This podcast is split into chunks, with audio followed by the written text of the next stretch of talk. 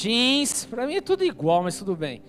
Culto teens, essa galerinha aqui, ó, tá vendo? De 13 a 18 anos, amém? Se você tem essa faixa etária, pode acompanhar, terá um culto especial com a Tamires, vai ser um tempo gostoso também, em nome de Jesus, amém? Glória a Deus, queria chamar a minha digníssima esposa, receba com uma salva de palmas, vai ministrar hoje algo especial e poderoso, em nome de Jesus. É, doutrina de Balaão, é isso aí, o que, que é balão? Ela fica nervosa porque fico do lado dela.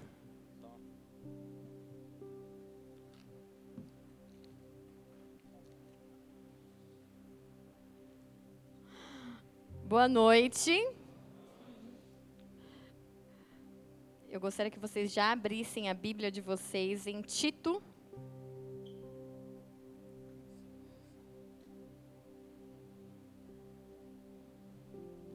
Tem um fogo no altar hoje, hein, gente? Menininha de Deus, vou te falar um negócio, viu? Põe um óculos para você me enxergar. Ela não sossega. Deus me mostrou você assim, como se você fosse um presente para mim, para a igreja. Mas você era uma bolinha pequenininha, mas pegando fogo. Uma, um, um tufinho de fogo. Aí eu falei, glória a Deus. Eu chorei ali agradecendo a Deus, não só pela sua vida, mas pelo ministério do louvor. E aí eu falei, mas ela é tão pequenininha, né? Aí Deus falou literalmente assim, Juliana. Eu tô pondo ela como essa bolinha pequenininha, só que na ponta de uma lança. E o Senhor vai te usar para clarear, para guerrear nas trevas. E através da sua vida, na ponta da lança que Ele vai segurar, Ele vai conduzir, é você que vai estar incendiando na ponta. Há uma unção de libertação para as trevas sobre a tua vida. Amém? E você deixou rastro aqui. Então eu vou me aproveitar dessa unção, porque minha perna está bem bamba aqui. Tito 2, versículo 1. Tu, porém, fala o que convém à sã doutrina. Feche os seus olhos por um momento. Senhor, em nome de Jesus Cristo, nós separamos esse dia para aprender de Ti. E eu te peço em nome de Jesus, da mesma maneira que o Senhor foi conosco e se fez presente, Senhor, nessa manhã, nessa casa. Não faz diferente, mas faz de forma especial, única para cada um que está aqui, Senhor. Se revela e queima dentro de nós de uma forma especial nessa noite. Senhor, é um culto de ensino, mas é tu quem nos ensina, porque a tua palavra diz que o Espírito Santo nos ensinaria todas as coisas. Então não é um culto morto, mas é um culto avivado pelo teu Espírito. Então, em nome de Jesus, aviva dentro de nós a tua palavra, queima e retira toda a estrutura do mundo, toda a estrutura satânica, todo o sofisma, toda a mentira, tudo aquilo que foi imputado dentro de nós e que não vem de ti, Senhor. Nós precisamos da tua presença, nós ansiamos pela tua presença. Queima em nós de uma forma diferente, queima em nós, Senhor, a tua presença de uma forma especial nessa noite. Fala conosco, Deus, e que haja, Senhor Deus, um verdadeiro arrependimento, uma metanoia dentro de nós, dentro da nossa mente, dentro do nosso coração. Que o Senhor nos conduza a arrependimento, a transformação nessa noite, Senhor. É isso que nós te pedimos confiando que o Senhor já fez, em nome de Jesus Cristo. Amém. Amém.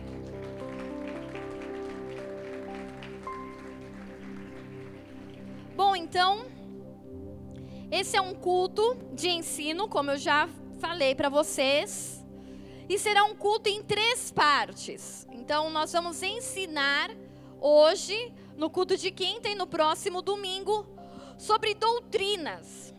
As doutrinas dos últimos dias. Nós ensinaremos à igreja sobre as doutrinas que estão descritas no livro de Apocalipse. Por isso que dos últimos dias, porque Apocalipse é o livro da revelação dos últimos dias, das coisas que irão acontecer, parte já começaram a acontecer, mas coisas que irão acontecer e preceder a volta e a vinda de Jesus Cristo. Então, lá há descrito três tipos de doutrinas que não são doutrinas humanas e nem são doutrinas do reino e nem de Jesus Cristo, mas são doutrinas satânicas, demoníacas e que podem até nos enganar se nós não estivermos instruídos e vigilantes. Muitos, a palavra diz, e nós vamos ver no decorrer da palavra, que muitos vão ser enganados e muitos vão se afastar do propósito e do reino e do coração de Jesus Cristo por conta dessas doutrinas. Então você precisa conhecê-la para não ser enganado. Amém? Vocês estão comigo?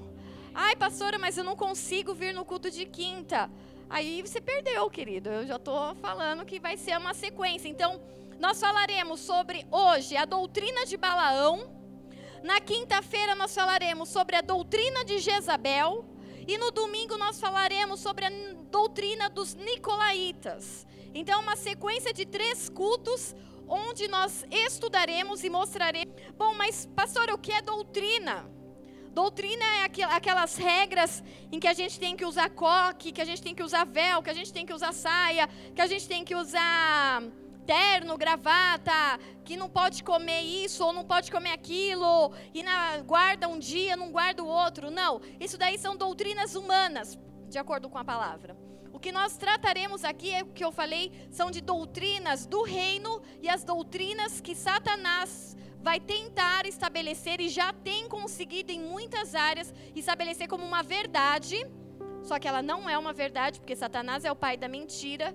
Mas essas doutrinas conseguirão é, esfriar o coração de muitos. E por conta desse esfriamento, muitos já se afastarão do Senhor. E quando o Senhor vier nas nuvens, eles não estarão preparados esperando o noivo. E poderão perder ou ficar aqui na terra e não subir no arrebatamento. Então, primeira coisa, doutrina. O que é doutrina? Pelo dicionário básico lá na internet, doutrina é um conjunto de ideias fundamentais a serem transmitidas e ensinadas. Também um conjunto de ideias básicas contidas num sistema filosófico, ou político, ou religioso, ou, ou econômico. De acordo com o dicionário bíblico, doutrina é ensino, instrução. Aumenta só um pouquinho o meu retorno, Robertinho, porque eu estou gritando, por favor.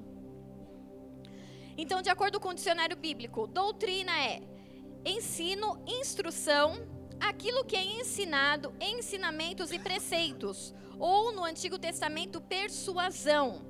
Então, se eu juntar o dicionário Aurélio da internet e mais o dicionário bíblico, eu tenho o quê? Que doutrina é um conjunto de ideias fundamentais que serão ensinadas ou no sistema filosófico, ou político, ou religioso, ou instruções de ensinamento. Resumidamente, doutrina é um conjunto de ensinamentos.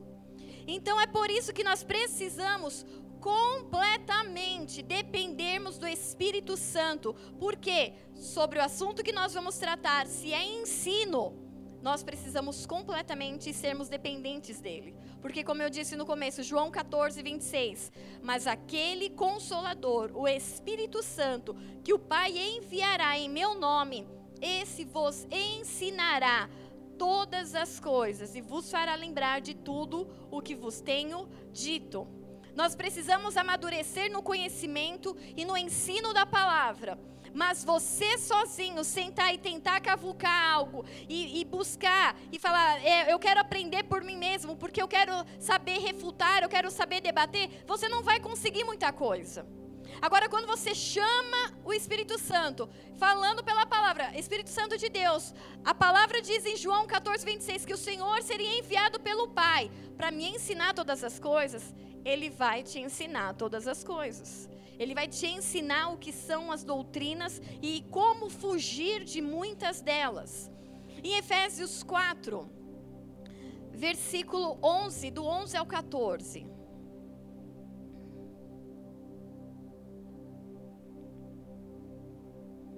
ele mesmo, ele quem? Jesus, deu uns para apóstolos, outros para profetas, outros para evangelistas, outro para pastores e doutores, querendo o aperfeiçoamento dos santos para a obra do ministério, para a edificação do corpo de Cristo, até que cheguemos à unidade da fé e ao conhecimento do Filho de Deus o homem perfeito, à medida da estatura completa de Cristo, para que não sejamos mais meninos inconstantes. Esse meninos inconstantes quer dizer pessoas imaturas, que são levadas de um lado para o outro sem ter uma opinião do reino formada. Então não é mais tempo de você ser um menino inconstante, uma pessoa imatura na palavra, uma pessoa que se alguém fala assim, e aí, você vai para o céu? Você nem sabe como vai acontecer o evento da vinda de Jesus. Pastora, mas eu cheguei há tão pouco tempo na igreja. Então é tempo de você sentar com uma Bíblia na frente seu, da sua mesa, sentado no seu sofá, desligar a sua televisão e convidar o Espírito Santo e falar: Eu preciso que o Senhor me ensine. E Ele vai sentar com você onde quer que você esteja e Ele vai te ensinar. Porque Ele mesmo disse: chega do tempo de ser menino inconstante. Seja do tempo de ser enganado. Acabou esse tempo. Vocês precisam aprender e serem ensinados. Ó, por quê? Menino inconstante, ele é levado em roda por todo vento de doutrina, por todo vento de ensino. Vem um vento que ensina alguma coisa, aí você fala: "Nossa, isso deve ser muito bom". Aí vem um outro vento que ensina outra coisa. Aí você fala, nossa. E aí você vai indo de vento em vento de ensinos que são o quê? Pelo engano dos homens, que com astúcias enganam fraudulosamente. Muitas doutrinas, muitas filosofias, muito ensino que não vem do Senhor que não é a sã doutrina. Nós começamos a ler Tito 2:1. O que, que nos convém? Tu, porém, convém falar o que diz a sã doutrina. Então, ensinamento são. O que, que é esse são? Esse são ele significa livre de contaminação. Livre de opinião e livre de contaminação de erro, saudável, em boa saúde. Então convém a mim e a você sermos instruídos e sermos alicerçados numa doutrina sã num ensino que não foi contaminado. Então, o que nós temos visto em todo o tempo são ensinos, só que totalmente corrompido. Como o pastor estava falando aqui no dízimo, tem pessoas que tem, se, ficam assustadas. Por quê? Porque nós já vimos tanto vento de doutrina sobre dízimo e oferta. Vai, vende tudo que você tem, fica na miséria, faz carnê, faz isso, faz aquilo, pega empréstimo e entrega. Para quê? É um vento. Foi um vento de ensinamento, uma doutrina. E muitos perderam seus bens, suas casas, ficaram na miséria. Foram contaminados por uma, um ensino que não veio do céu. Por pessoas fraudulentas com a intenção de enganar. Nós não estamos aqui para incentivar nem botar lenha na fogueira. Não, não é isso. Nós viemos mostrar para vocês que nos últimos tempos haverão três tipos de doutrina. E a doutrina que nós falaremos hoje é a doutrina de Balaão, que ela está alicerçada e firmada no quê? No ensino do amor ao dinheiro.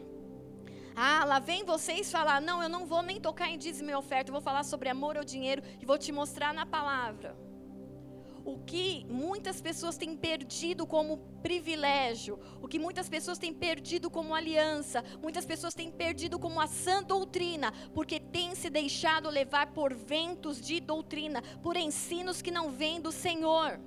Ele deu então uns para apóstolo, outro para mestre. Dentro do corpo ele distribuiu para que o corpo fosse edificado. Mas ele falou para o corpo: não dá para o corpo ser menino. Não dá para o corpo ser imaturo. Vocês precisam de conhecimento, vocês precisam de sabedoria. Tito 1:9 diz o quê? Retendo firme e fiel a palavra, que conforme a doutrina, para que seja poderoso tanto para admoestar com a sã doutrina, tanto para convencer os contradizentes. Então retende firme a fiel palavra.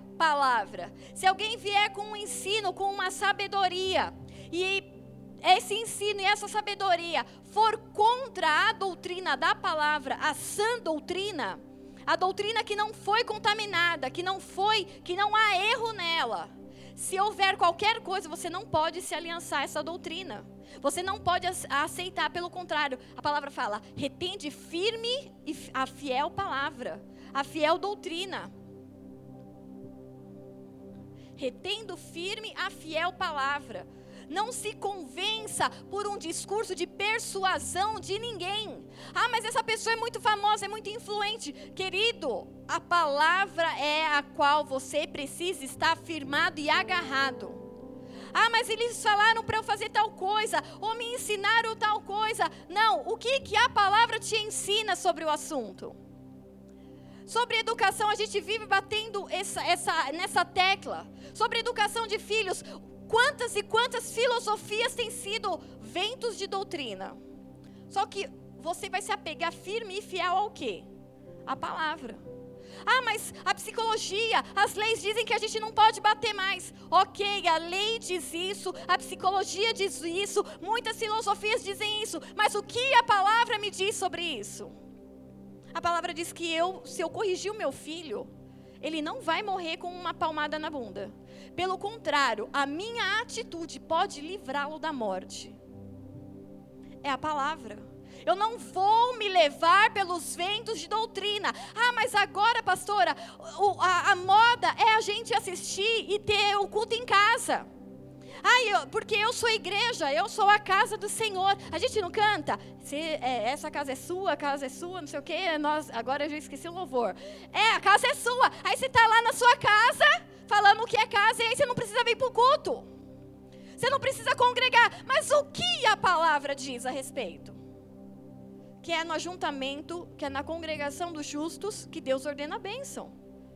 Então não importa, ah, mas a moda agora é falar, não importa quais são os ventos de doutrina, quais são os ventos de ensinamento, porque muitos ventos virão, gente.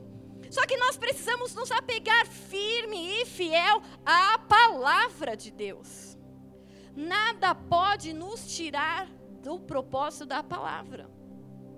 1 Timóteo 6, versículo 3. Se alguém ensina falsas doutrinas ou falsos ensinos e não concorda com a sã doutrina, porque o que tem gente não concordando com a Bíblia, ah, mas a Bíblia é muito desatualizada, não há nada mais atual do que a palavra de Deus, porque ela se renova, assim como a misericórdia do Senhor, ela se renova a cada dia, ela traz ânimo, ela traz vigor, ela traz vida. Então, vamos lá. E não concorda com a sã doutrina de quem? Do nosso Senhor Jesus Cristo. E com o ensino que é segundo a piedade. Então, essa pessoa que não concorda com a Bíblia, que diz que parte da Bíblia não dá para viver mais, porque nós vivemos no século 21, as coisas mudaram e isso e aquilo. Sabe o que, que essa pessoa é, de acordo com a palavra? Orgulhoso e nada entende. Ele acha que ele é um filósofo, ele acha que ele é alguém que vai arrebatar um monte de gente e pode arrebatar pessoas que não conhecem a Bíblia. Mas se você conhece a Bíblia, você vai falar assim: cara, esse daí é orgulhoso, de acordo com Timóteo, eu vou é vazar. Esse tal mostra um interesse doentio por controvérsias, contendas acerca da palavra, que resultam em inveja, briga, difamação, suspeitas malignas, atritos constantes entre as pessoas que têm a mente corrompida e que são privados da verdade, os quais pensam que a piedade é fonte de lucro. Essa pessoa que não concorda com a palavra, com a sã doutrina, ela tem uma mente corrompida, a ponto de resultar à volta dela briga, difamação, suspeita. Você viu alguém e em volta dele tem confusão? Vai ver.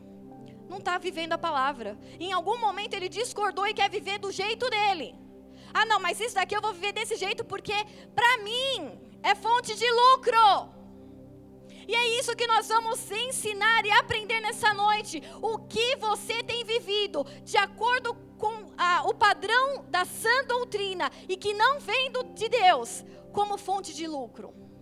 O que você tem amado e que tem te trazido algum benefício e que não é a vontade de Deus. Como assim, pastora? Vamos continuar em Timóteo, só que a partir do versículo 6. Ainda Timóteo 6, a partir do versículo 6.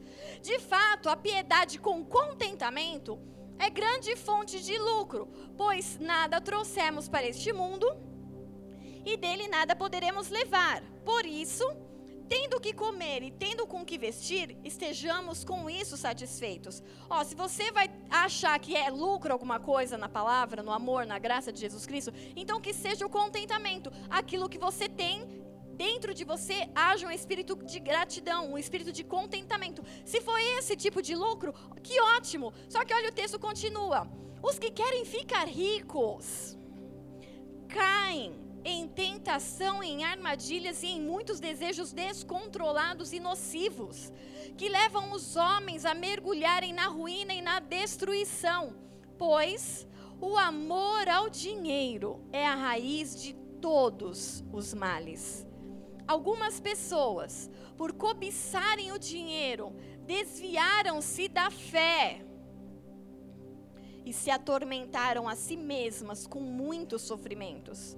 Você, porém, homem de Deus, fuja de tudo isso e busque a justiça, a piedade, a fé, o amor, a perseverança e a mansidão. Combata o bom combate da fé. Tome posse da vida eterna, para o qual você foi chamado e fez boa confissão na presença de muitas testemunhas. Diante de Deus, que tudo dá vida e de Cristo Jesus, que diante de Pôncio Pilatos fez a boa confissão, eu lhe recomendo. Guarde este mandamento imaculado, irrepreensível, até a manifestação do nosso Senhor Jesus Cristo, a qual Deus o fará cumprir no seu devido tempo. Ele é bendito e único, soberano, Rei dos reis e Senhor dos senhores. O único que é imortal e habita numa luz inacessível, a quem ninguém viu nem pode ver. A Ele seja honra, o poder para sempre. Amém. Ordene aos ricos no presente mundo que não sejam arrogantes, nem ponham a sua esperança na incerteza da riqueza, mas em Deus que de tudo nos provê ricamente para nossa satisfação. Ordene-lhes que pratiquem o bem, sejam ricos em boas obras, generosos e prontos para repartir. Dessa forma, eles acumularão um tesouro para si mesmo, um firme fundamento para o que é, para a era que há de vir, e assim alcançarão a verdadeira vida. Timóteo, guarda o que foi lhe confiado. Evita as conversas inúteis e profanas e as ideias contraditórias do que é falsamente chamado de conhecimento. Professando-o, alguns desviaram-se da fé. A graça seja com você. Timóteo, filho, querido, presta atenção Guarda o que está sendo confiado a você nessa noite. Evita as conversas inúteis e profanas, as ideias contraditórias do que falsamente é chamado de ensino ou conhecimento. Sabe por quê? Porque alguns, confessando isso como conhecimento, acabaram se desviando da fé. Você precisa ser alimentado pela sã doutrina, não pelas doutrinas desse mundo. E qual é a doutrina que nós vamos detalhar nessa noite?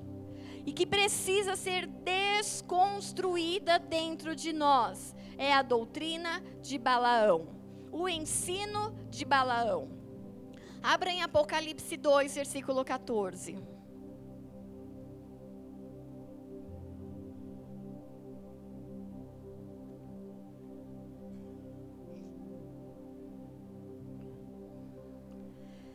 Apocalipse 2, versículo 14. Mas algumas poucas coisas tenho contra ti. Porque tens lá os que seguem a doutrina de Balaão, o qual ensinava Balaque a lançar tropeços diante dos filhos de Israel, para que comessem dos sacrifícios da idolatria e fornicassem. Aqui já está denunciando uma doutrina satânica que vai atuar nos últimos dias. Só que essa doutrina, e, e ela está ligado a uma atitude de Balaão, Deuteronômio 23, 4 diz assim: Porquanto não saíram com pão e água, a receber-vos no caminho quando saíis do Egito, e porquanto alugaram contra ti a Balaão, filho de Beor, de Petor, da Mesopotâmia, para te amaldiçoar. Balaão era um profeta, e ele foi alugado por um rei. Dinheiro.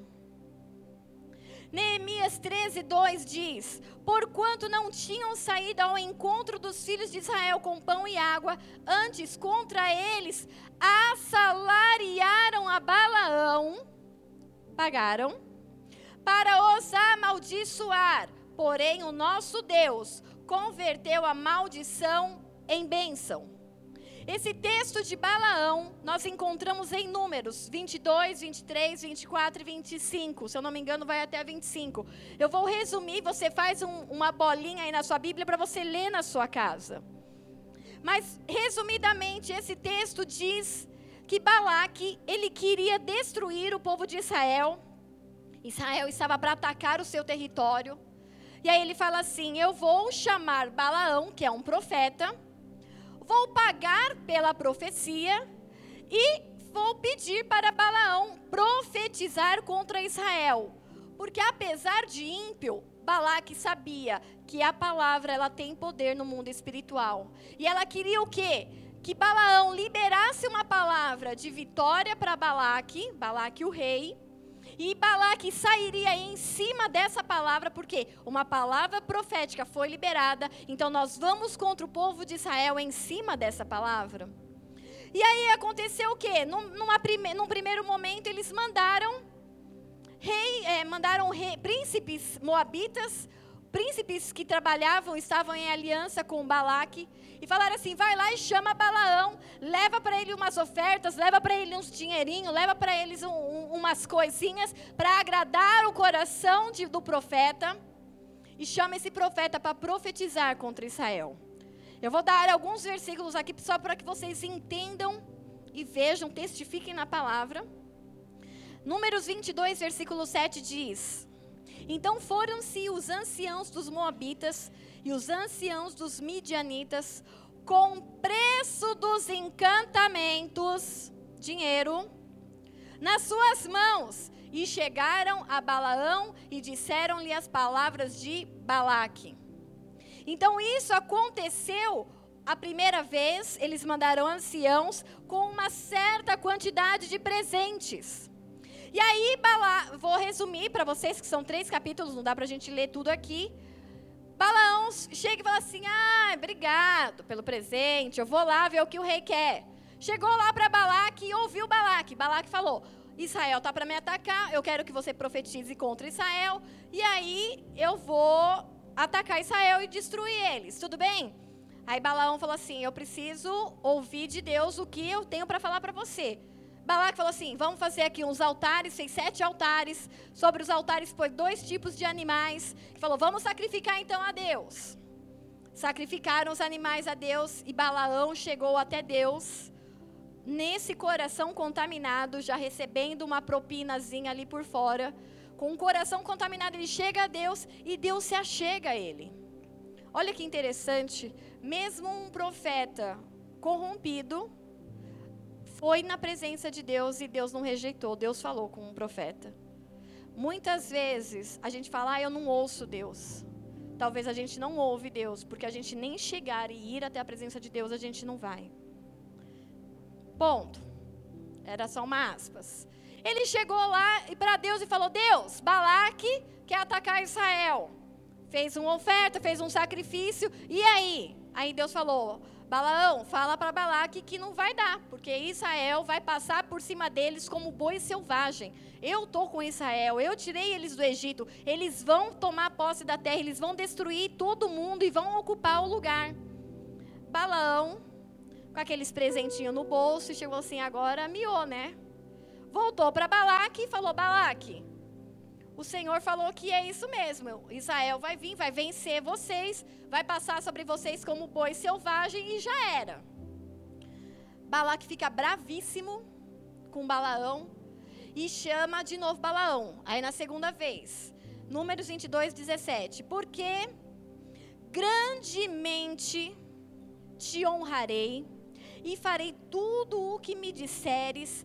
Vem, pois, rogo-te, amaldiçoa este povo. A primeira vez a palavra diz, no versículo 7, que ele chegou com algum preço, alguns presentes de encantamento. Era uma coisa miúda. Na segunda vez ele falou assim: não, não vou deixar barato. Eu preciso da palavra liberada. Eu preciso da palavra de maldição sobre Israel. Aí o que, que ele faz? Manda ir lá e fala para Balaão que eu vou honrar ele grandemente. E tudo que ele pedir eu vou dar. E aí chega lá os príncipes e chegam falar: ó, o negócio é o seguinte, agora eu já tenho mais presente para você. Eu tenho mais coisas, eu tenho mais honra. Tudo que você pedir, o rei vai te dar. Como uma pessoa esperta e cheia do Espírito Santo, ou alguém que tem um mínimo de discernimento, saberia, poxa, eu cheguei lá diante de Deus, Deus já tinha falado, não vai, Israel vai vencer, Israel vai passar por cima deles. O que, que adianta eu receber honra e tudo?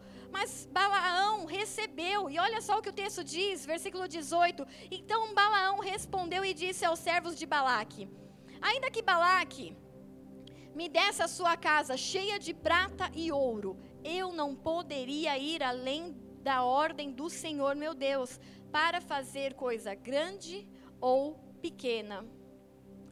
Nossa, pastora, mas da, nesse texto parece que ele não aceitou. Mas olha aqui, ó, presta bem atenção comigo. Ele dá a letra no mundo espiritual o preço da profecia, o preço da sua vida, o preço dele se vender. Então Balaão respondeu aos servos de Balaque: Ainda que Balaque me desse uma casa cheia de prata e ouro. É quando Satanás, ele começa a te cercar uma vez, duas vezes, três vezes. Peraí, aonde eu vou vencer ele? aonde eu vou conseguir entrar? Qual é a fragilidade dele? Qual é a vulnerabilidade dele? De Balaão, Balaão entregou uma casa cheia de prata e ouro. Talvez você fale assim com você mesmo, até em brincadeira com as pessoas. Nossa, eu sou fiel, sempre fui fiel. Mas se eu encontrasse o fulano na rua, ah, e aí já era. Você entregou a sua vulnerabilidade aonde você se prostraria. Balaão se prostraria por uma casa cheia de ouro e prata. Talvez em pequenas brincadeiras, ah, eu sempre fui fiel à minha mulher, eu sempre cuidei da minha casa, um rei. Mas, meu, se uma loirona, toda gostosona, viesse para cima de mim, ah, eu não ia aguentar, não. Você entregou o caminho do seu coração para sua queda. Balaão entregou o caminho do coração dele para a queda. Balaão tinha um preço, uma casa cheia de prata e ouro. Qual é o seu preço? O que, que você tem declarado no mundo espiritual que é o seu preço? Uma prostradinha, uma, uma pequena adoração, um pequeno vacilo. Você abre uma brecha no mundo espiritual. Jesus passou por isso depois de 40 dias de jejum no deserto. Ele é levado para ser tentado, ele é levado pelo Espírito para ser tentado por Satanás. E lá Satanás mostra todos os reinos para ele. E fala assim: olha, pode ser tudo teu, escolhe o que você quiser. Eu posso te honrar grandemente, praticamente as mesmas palavras de Balaque. Eu posso te dar todas as coisas, tudo o que você quiser. Só me dá uma douradinha. Só uma prostradinha é, é uma concessão. É uma mentira, é um adultério, é um, é, um, é um negocinho de nada. Ninguém vai ver, ninguém vai perceber. É a chave, é o caminho para entrar no teu coração. Balaque deu o caminho do coração dele. Olha aqui, eu tenho preço, é uma casa cheia de ouro e prata. E você? O que, que você tem mostrado no mundo espiritual? Números 22, 20 diz assim: Veio, pois, Deus a Balaão e disse: porque eles tentaram por três vezes essa situação. Vai lá, adora, mata os animais, ver o que Deus fala e Deus abençoava o povo. Vai lá, adora. Três vezes, por três vezes, eles fizeram um sacrifício e Deus falou assim: Israel vai passar por eles como boi selvagem. E aí, Balaão, ele fica ainda seu coração está queimando por aquilo que ele pode ganhar. Aí ele vem e fala assim: Veio, pois, Deus a Balaão de noite e disse: Se aqueles homens vierem te chamar, se eles vierem te chamar, levanta-te, vai com eles, todavia farás o que eu disser. Então, Balaão levantou-se de manhã, albardou sua jumenta e foi com, príncipe, os, foi com os príncipes de Moabe. A ira de Deus se acendeu porque ele se ia e o anjo pôs-se-lhe na frente como adversário. E ele ia caminhando montado na jumenta e dois dos seus servos com ele. Deus fala assim: Balaão, se aqueles príncipes de Moabe te procurarem, só se eles te procurarem, aí você vai até eles e vai com eles. E aí você vai falar o que eu te mandar. O que, que aconteceu? Balaão ele estava com tanta sede daquilo que ele poderia ganhar como recompensa, como lucro, que ele não espera os príncipes virem até ele. Acordou, amanheceu, ele tratou de arrumar a jumenta dele e picou a mula. Picou a jumenta, né? Sumiu, falou: Eu vou atrás deles antes que eles desistam de me dar as honras prometidas, antes que eles desistam de me dar o ouro e a prata. Balaão foi atrás da recompensa, atrás do lucro dele. Quantas vezes Deus fala, não é para você fazer tal coisa. Espera o meu sinal. Você não espera nada, você pica a jumenta e vai atrás do seu lucro. É para você esperar, querida. Vamos esperar o tempo de oração. Vamos ver se é o menino certo. Calma, quieta o coração. A gente está cuidando de você, te protegendo. Você é uma princesa do Senhor. Vocês... E aí a gente vai e protege a menina ou o menino, os filhos. Eles estão tão desesperados por, pelo, pra, pelos desejos deles, pelos anseios deles. Eles querem resolver as coisas. Esperou o sinal? Esperou o tempo de oração? Não, picaram a jumenta. Sai atrás, vamos resolver do nosso jeito, vamos cuidar do nosso jeito. Se Deus não falou para você ir, se Deus não deu sinal para você ir, espera. Porque você está refletindo aquilo que está no seu coração, o teu coração está contaminado pelos lucros dessa terra pelos lucros, pelos ganhos que você pode ter, aquilo que você pode conquistar ou ganhar. Chega de ser movido por aquilo que você pode ganhar. E isso é a doutrina de Balaão que tem governado esse mundo. Ah, eu posso ganhar tanto, mas só se aquele fulano não tiver naquela vaga. Você faz de tudo para derrubar a pessoa. Não, eu não fiz nada, eu só mostrei que ele não era capacitado. Você agiu como Balaão, picando a jumenta. Indo atrás e tentando resolver do seu jeito, o seu ganho próprio, o seu lucro falou mais alto. Você não se importa com o outro, você não se importa com a voz de Deus, você quer saber de usufruir aquilo que você pode ter nessa terra. Isso é ensinamento de Balaão. E quantos têm perdido a salvação, quantos têm se esfriado na fé, porque têm se preocupado tanto com o ganho financeiro, com o lucro. Olha para as pessoas e o que eu posso tomar dela. Nunca é o que eu posso dar o que eu posso dar é ensinamento e doutrina de Jesus Cristo. Agora, quando eu falo, eu vou me chegar naquela pessoa porque ela tem influência, porque ela tem isso, ela vai me dar uma oportunidade, eu posso lá ter um emprego, eu posso ter alguma coisa que não sei o que, sei o que lá. Isso daí é doutrina satânica. Isso é doutrina de Balaão, isso é ensino do mundo. Então nós precisamos tomar cuidado. E olha só que interessante. Ainda no capítulo 22, cap versículo 32 e 33 diz assim: Então o anjo do Senhor lhe disse, porque, deixa eu só explicar antes de ler o texto, senão vocês não vão entender. Na hora que ele picou a jumenta, a jumenta não era burra nem nada. Olha que paralelo, né? A jumenta não era burra, mas jumenta é filho de. Porque a jumenta é a estéreo, não é? É a jumenta é a filha do burro ah, essa é a mula. Então não é nada a ver. Tem jumento e jumenta. Então tá bom. Bola de neve é cultura, como diz o Dimas aqui, né? A jumenta não era burra nem nada, ela era jumenta. Na hora que Balaão subiu nela e quis correr para o pecado, para ganhar lá as suas moedas de prata e ouro, a jumenta teve uma visão espiritual. Olha isso. Homem de Deus corrompido não vê nada. A jumenta, jumenta viu. A jumenta viu um anjo do Senhor com uma espada na mão. E aí a jumenta, para fugir do anjo, porque ela falou assim: Meu, esse anjo vai catar eu e ele. Ela desviou do caminho. Balaão ficou nervoso porque ele queria chegar no ouro e na prata dele. Esmurrou, bateu, espancou a jumenta uma vez. A jumenta voltou para o caminho. E aí, na hora que ela viu de novo o anjo, ela ficou desesperada. Ela falou: Mano, esse anjo vai matar eu e ele. Desviou do caminho. Balaão ficou bravo de novo, espancou a jumenta a segunda vez. Na terceira vez, a jumenta viu de novo o anjo. O que, que ela fez? Fugiu do caminho, ela falou assim: vai morrer eu e ele. Pela terceira vez, Balaão espanca a jumenta. E olha o que o texto diz no versículo 32. Então, então o anjo do Senhor lhe disse: Por que já três vezes, vezes espancaste a tua jumenta?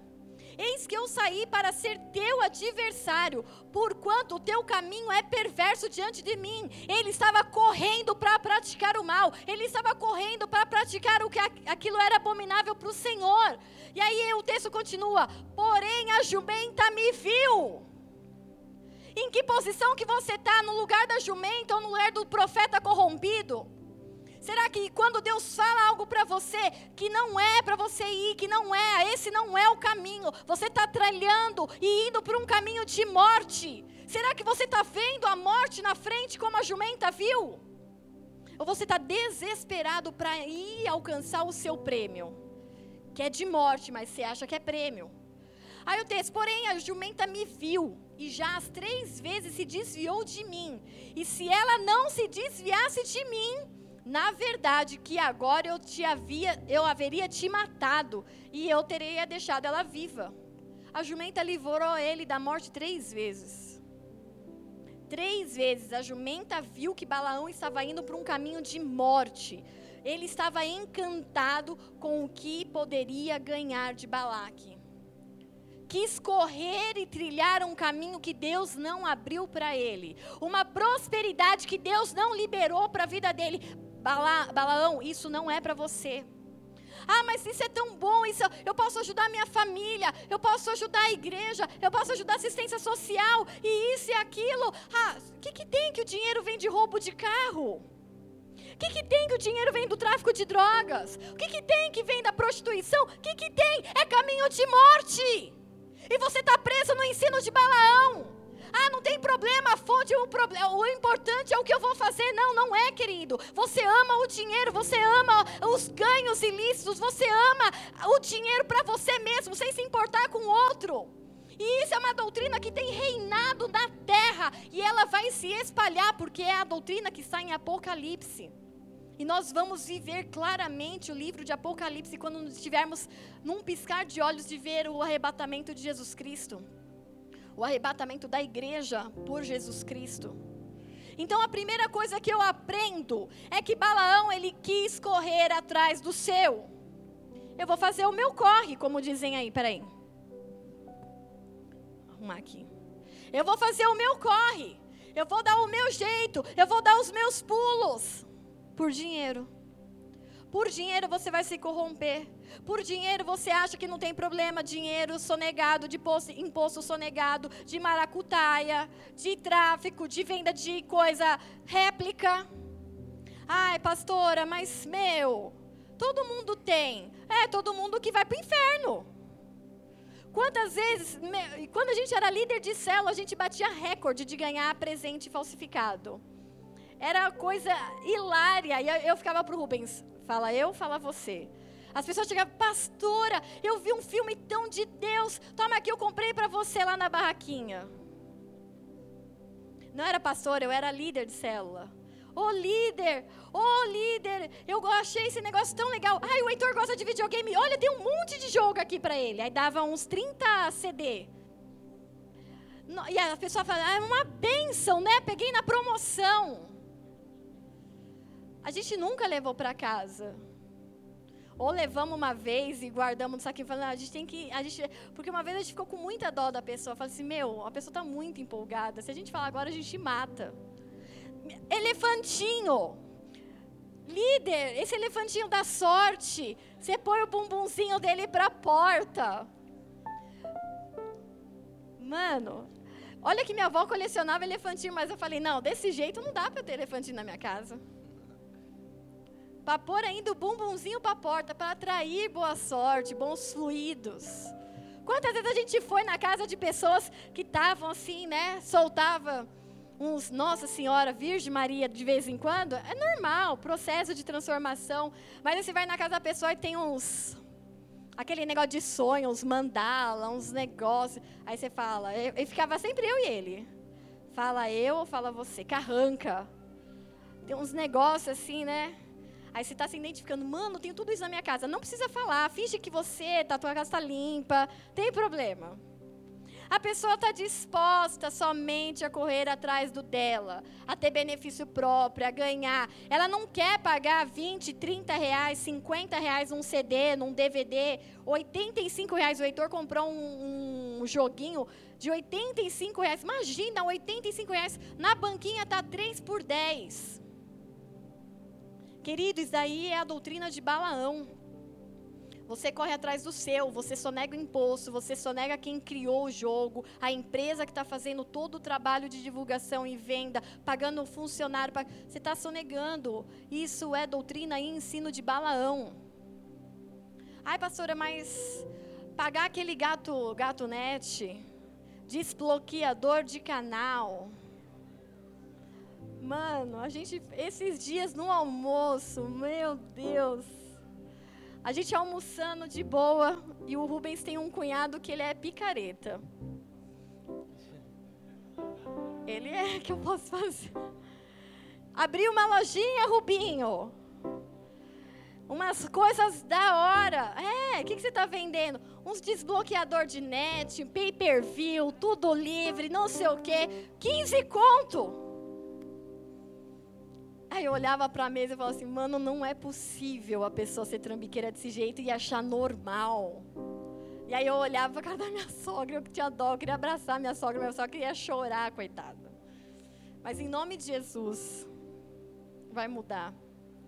Pessoas que querem correr atrás, não querem pagar o preço. O benefício dela é o que vale correm para fazer o mal, correm, têm pressa, picam a jumenta. Provérbios 6,18. O coração que maquina maus pensamentos, pensamentos perversos, pés que se apressam para correr para o mal. Isaías 59, 7. Os seus pés correm para o mal e se apressam para derramar o sangue inocente. Os seus pensamentos são pensamentos de iniquidade, destruição e quebrantamento há nas suas estradas pessoas que se apressam. O cunhado não é o cunhado que trabalha aqui, não, viu, gente? É outro cunhado, é outro. Agora que eu lembrei que tem três, nós temos três cunhados. É outro, é outro. Bom, senão aí vão ficar olhando pro Dimas todo. E o Dimas é o chato. O Dimas é o chato do sistema é certo. Ele não é assim, não. Então, coitado, ia tomar uma fama sem, sem ter feito nada. Cuidado então, se você tem pressa de correr para fazer o mal, pressa de correr em benefício próprio, fazer o seu corre. Não se importe com a etiqueta ou com o preço que os outros te dão. Ah, isso daí virou crente agora? Não toma mais nada não compra mais pirata, não assiste mais os negócios, não sei o quê. Ai, eu, não importa, não se importa com esses tipos de comentário. O que importa é o valor que você tem pelo sangue de Jesus Cristo. Porque essa doutrina de Balaão, os ensinos de Balaão, eles vão estipular preço para as pessoas. Porque eles olham para as pessoas e veem elas naquilo que podem ser usadas, o quanto elas podem trazer benefício próprio. Agora a doutrina de Jesus Cristo não, você não se importa com o valor. Ah, eu tenho valor, não tenho valor, eu tenho valor para Cristo. Ah, mas estão falando isso, estão falando aquilo, não importa. Cuidado para não se preocupar mais com essa doutrina, porque essa doutrina estabelece o que? Você tem que ter. Não importa se você não tem condições, você tem que ter. Então você tem que ter um tênis de marca, você tem que ter uma bolsa de marca, você tem que ter carro do ano, você tem que ter. Porque ela é voltada para o amor ao dinheiro, por amor às riquezas. E aí você não tem. E aí o que, que você faz? Se lembre de ser. Essa é a forma que você combate a doutrina de Balaão. Você não se preocupa em ter, você se preocupa em ser, porque muitas vezes se preocupando em ter, você entra em dívida, você entra com valores que você não pode arcar, porque você quer mostrar para os outros que você tem. Ah, mas todo mundo usa essa bolsa. O pastor falou ainda. Ah, a bolsa Vitor Hugo. Deixa eu pegar na barraquinha Vitor Hugo mesmo. Aí vai parecer que é essa. Só que aí você está lá com uma bolsa Vitorigo, ou uma bolsa Fendi, uma bolsa, sei lá, essas bolsas cara, andando de ônibus. Sabe quanto vale uma bolsa Fendi, querida? 20 mil reais, 30 mil reais é o preço de um carro. É claro, você olha para a pessoa e fala, está no ponto de ônibus. Imagina que isso aí é, é verdadeiro. A gente ainda passa papelão. Vergonha alheia. Então para de se mover conforme os ensinos de Balaão. Você não é o que você tem, você é filho de Deus e ponto. O filho, ah, mas não tem bolsa, não tem bolsa, mas tem o sangue do cordeiro. Ah, mas ele não tem um tênis de marca, ele não tem o carro do ano, não tem problema, sabe por quê? Porque lá no céu a gente vai subir e você não vai precisar de carro.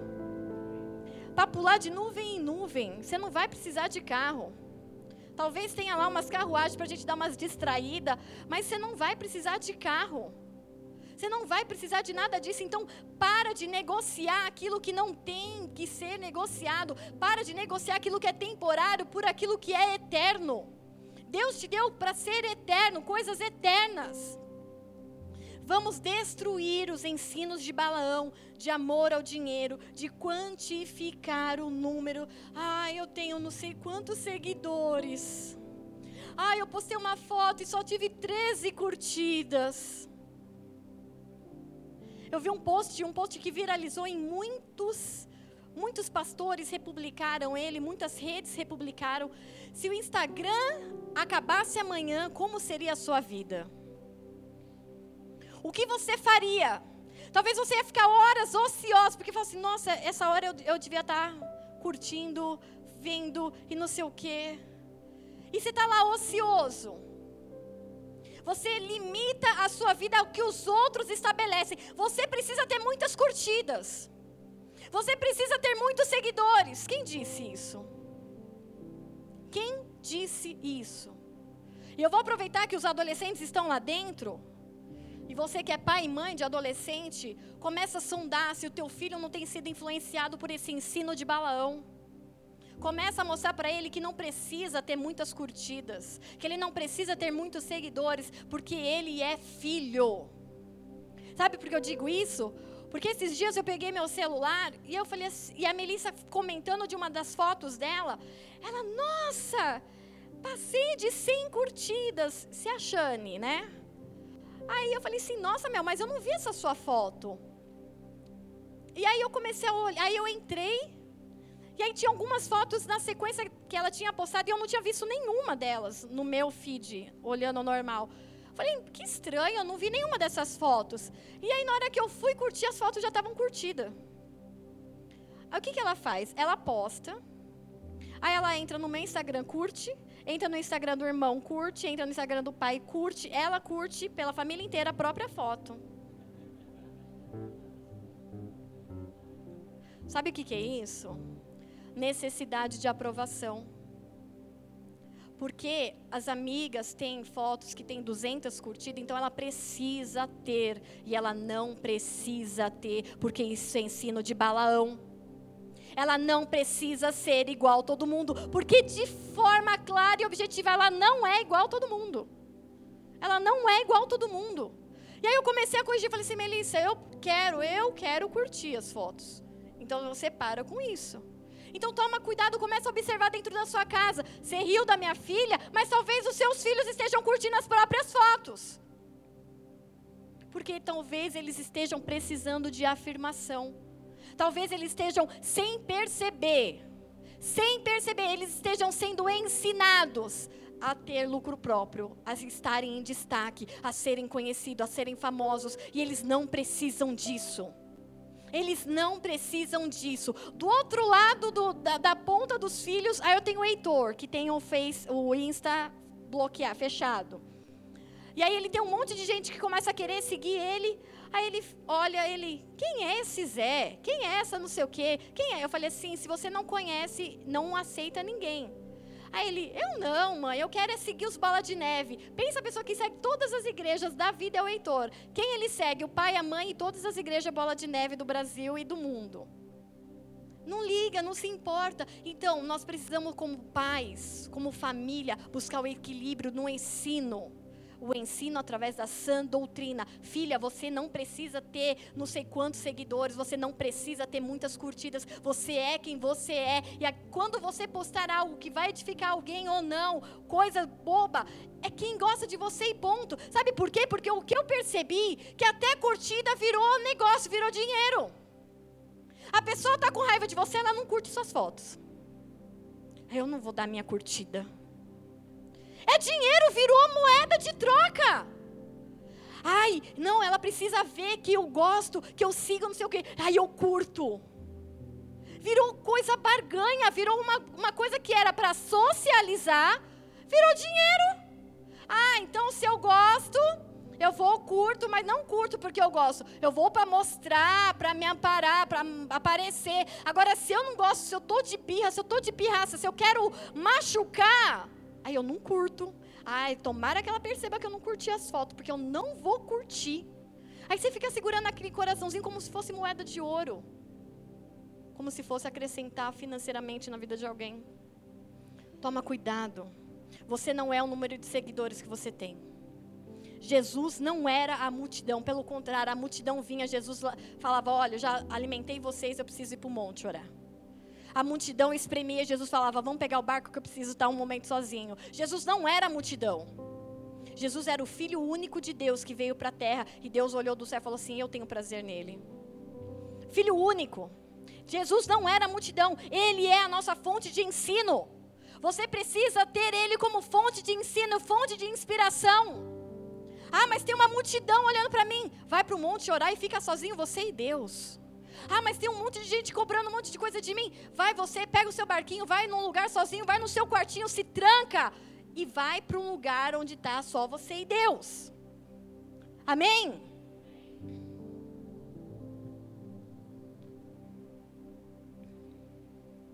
Segunda coisa, do ensino de Balaão que eu aprendo e compartilho com vocês. Balaão, ele tentou mudar a ideia de Deus manipulando uma negociação. Deus já tinha falado para Balaão: Israel é um povo bendito, que eles passariam pelos povos como boi selvagem, e mesmo assim Balaão tentou negociar com Deus, visando a recompensa de Balaque. É quando Deus fala: espera. E aí você fala assim: não, Deus, mas e se eu fizer assim? Aí você abençoa? Aí Deus fala: não é para ir, não é para fazer, não é, não. A resposta é não. Aí você fala: não, Deus, mas você não entendeu direito o que eu quero fazer. Você começa a tentar negociar com Deus uma coisa que Deus já estabeleceu. Deus falou: não é para fazer, não faça e ponto. Ai, mas pastora, tantas pessoas iam se beneficiar com isso. Iam tudo para o inferno, caminho de morte. Ia ter um anjo com a espada na frente e você ia levar essas pessoas. Se Deus falou não, é não. Agora, se Deus falou, vai, não fica parado. Então precisamos aprender a, não ser como Balaque, de tentar manipular Deus. Veio aqui, ai pastor, a gente quer orar, vamos se submeter ao tempo de oração? Ai, vamos, em nome de Jesus. Aí o pastor fala, discurso, santidade é inegociável, né? Quem já veio aqui sabe que ele fala isso. E aí no, no, no, no primeiro mês de oração estão lá se, se apertando, se, que, que é isso? O que, que é isso? Para de manipular Deus. Ah, mas ele já vai ser meu marido mesmo. Deus mostrou. Não, querido. Deus deu uma direção, obedece a direção. É para ficar, fica. É para sair, sai. Mas anda de acordo com a direção de Deus. Números 23, 19 diz assim: Deu, e olha que esse texto é muito famoso, só que as pessoas usam fora do contexto. Porque o contexto em que ele está inserido é justamente esse, de uma doutrina satânica sendo estipulada e de um profeta tentando mudar a ideia de Deus. Então, olha o texto: Deus não é homem para que minta, e nem filho do homem para que se arrependa. E aí você faz as suas bobagens na vida. Aí você fala: Não, mas Deus falou que eu sou filho de Deus, então ele não é filho do homem para que minta, nem filho do homem para que se arrependa. Então essa palavra é para mim. Não, querida, essa palavra é para aquele que anda tentando manipular Deus. Olha aqui, é uma bronca de Deus. Deus falando assim: Eu não sou homem, não sou filho do, não sou homem para que minto, e nem filho do homem para me arrepender. Então não tenta manipular. Se eu falei não é não e acabou o assunto. Se eu falei que isso é pecado, é pecado e acabou o assunto. Se eu falei que isso é santo, não faça do santo profano, acabou o assunto. Não tenta negociar. Não tenta manipular. Porque o homem com coração corrompido, ele tenta manipular e ele acha que pode mudar a opinião de Deus. Deus, eu estou tão, tão difícil nessa vida, e que não sei o quê. Deixa só dar umas bitocas lá na moça da, da empresa, sem compromisso. Profeta corrupto, tentando corromper a Deus que é santo. Toma cuidado. E aí o texto continua: Eis que recebi Eis que recebi mandado de abençoar, pois ele tem abençoado, e eu não posso revogar. Balaão falando, ele queria amaldiçoar, mas Deus não deixou ele amaldiçoar. Deus não viu iniquidade em Israel, nem contemplou maldade em Jacó. O Senhor, seu Deus, é com ele, e no meio dele se ouve a aclamação de um rei. Deus tirou do Egito, as suas forças são como de um boi selvagem, pois contra Jacó não vale encantamento, nem adivinhação contra Israel. Neste tempo se dirá de Jacó e de Israel que coisas Deus tem realizado. Ai, pastora, mas colocaram meu nome boca, na boca do sapo. Pagaram por um encantamento, pagaram por um trabalho no terreiro, pagaram por um trabalho na Umbanda, pagaram por uma oferta não sei na onde, na mesa branca, na mesa rosa, na mesa preta, sei lá, nas mesas do mundo. E, e isso, pastora, meu casamento vai acabar, minha família vai acabar contra Israel não vale encantamento. Contra Israel não vale encantamento. Você precisa estar debaixo dessa palavra em santidade. Em santidade. Porque se você for o Israel de Deus, contra você não vale encantamento.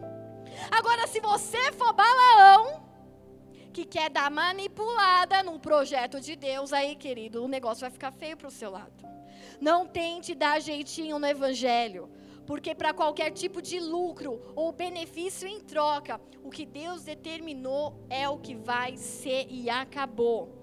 Não tenha medo de expor a verdade, não tenha medo de ser a verdade, não tenha medo de estabelecer princípios de verdade. Ah, mas o cara é meu chefe. E daí você tem que ser santo diante do teu chefe. Ah, mas ele é influente, ele é conhecido, ele é famoso, ele é rico. E daí você tem que ser santo diante de todas essas pessoas. Balaão não tinha que ter recebido presente nenhum de rei nenhum, porque ele era profeta de Israel. Então ele seria provido e abastecido daquilo que ele precisasse pelo Deus de Israel. Mas ele, o coração se contaminou a ponto dele querer amaldiçoar o próprio povo. O próprio povo. Não negocie o que é eterno por aquilo que é passageiro. Deus ele não muda, então não negocie valores temporais por valores eternos. Um prazer, um momento de uma droga, um momento de uma bebida, um momento de um sexo não pode ser comparado àquilo que você vai viver na eternidade. E olha que eu estou falando de um momento aqui, e pode ser 80, 90 anos, nada se compara à eternidade. Eternidade é eternidade. A gente não tem noção porque a gente vive bem pouco, mas é a eternidade que a palavra está falando. Esses ensinos de que os fins justificam os meios, não vale com Deus. Não vale, não tem jeito. O percurso deve ser tão santo quanto a finalidade. Então não adianta, ah, não, Deus escreve certo por linhas tortas. Não, querido, Deus escreve certo por linha certa porque Ele é o dono da folha, do papel e do lápis. Então não vem com essa de, ai, ai Deus, essas coisas estão meio confusas, ai, é que na minha vida umas coisas são meio atrapalhadas, uns dinheiro meio esquisito, umas. Não, com Deus não tem coisa esquisita assim, não. Então, se está escrevendo por linhas tortas, é o teu caminho que está sinuoso. E em Salmos fala: Senhor, endireita o meu caminho. O salmista já chega falando para Deus: Deus, endireita o meu caminho. Então, vai e aplana ele. Tudo que é vale e montanha, deixa ele reto, porque eu quero andar na tua presença. Terceiro, pessoas que querem ser ricas acabam amando coisas e usando pessoas sendo que deveríamos fazer o contrário, usar coisas e amar pessoas. Olha o que o texto lá em 1 Timóteo, que nós já lemos, ele diz: Os que querem ficar ricos caem. E esse caem quer dizer cair entre ladrões, cair no poder de alguém. Ele cai entre ladrões em tentações, em armadilhas e muitos desejos descontrolados e nocivos que levam os homens a mergulharem na ruína e na destruição. Por quê? Pois o amor ao dinheiro é a raiz de todos os males. E o que é essa palavra males? Ela quer dizer natureza perversa, não como deveria ser, no modo de pensar, sentir, agir desagradável, injurioso, pernicioso, destrutivo e venenoso. É a raiz de toda a perversão, de toda a destruição, de todo pensamento, sentimento e ação impura, amor ao dinheiro. Ah, então quando eu falo mal, eu é porque você está amando, você está buscando algum interesse próprio, algum lucro próprio, e você está destruindo o teu irmão. Você está destruindo as pessoas. E o texto continua: algumas pessoas, por cobiçarem o dinheiro, desviaram-se da fé e se atormentaram a si mesmo com muitos sofrimentos. Com muitos sofrimentos. A doutrina de Balaão diz que você tem que entregar um carro para você ter um avião. Você até a oferta vira mercadoria de troca, de negociação e de lucro. Você não entrega dízimo, você não entrega uma oferta, você não entrega uma oferta de gratidão, que seja qualquer coisa, por amor e gratidão a Deus. Na visão de Balaão, um homem corrompido entrega porque ele sabe que a palavra vai se cumprir. Então ele negocia valores espirituais. A palavra diz que a, uma semente dá 30, 60 a 100 por um. Um real vai dar 30 reais, 60 reais ou 100 reais. Então vamos pôr dinheiro aí. Ele não entende que é princípio espiritual de aliança e amor. O demônio que age no ensinamento de Balaão fala: dá para você ter mais. Dá para você ter bastante. Dá para você ter muito e não muito para você abençoar. Dá para você pôr aquele adesivão no carro que eu vivo brincando, foi Deus que me deu. Dá para você mostrar, dá para você ser soberbo, dá para você ser arrogante, dá para você ser bem rico e passar por cima das pessoas. É para isso que a pessoa dá. É por isso que ele dá. Então, quando alguém quer ser rico, tome cuidado, porque ele começa a usar coisa, começa a amar coisas, ou começa a, a, ter amor pelo dinheiro e a usar as pessoas. Ele não visa mais o cuidado com o próximo. Ele não olha e fala assim: Poxa, eu posso cuidar dessa pessoa. Deus, prospera minha mão, porque eu queria cuidar mais me abençoa, deixa eu cuidar dessa, desse, dessa pessoa, deixa eu levantar ela a tal ponto dela poder um dia andar sozinha. Não é dar o peixe, mas eu preparar, eu ensinar, eu ensinar a pescar. Senhor, me dá, me dá oportunidade.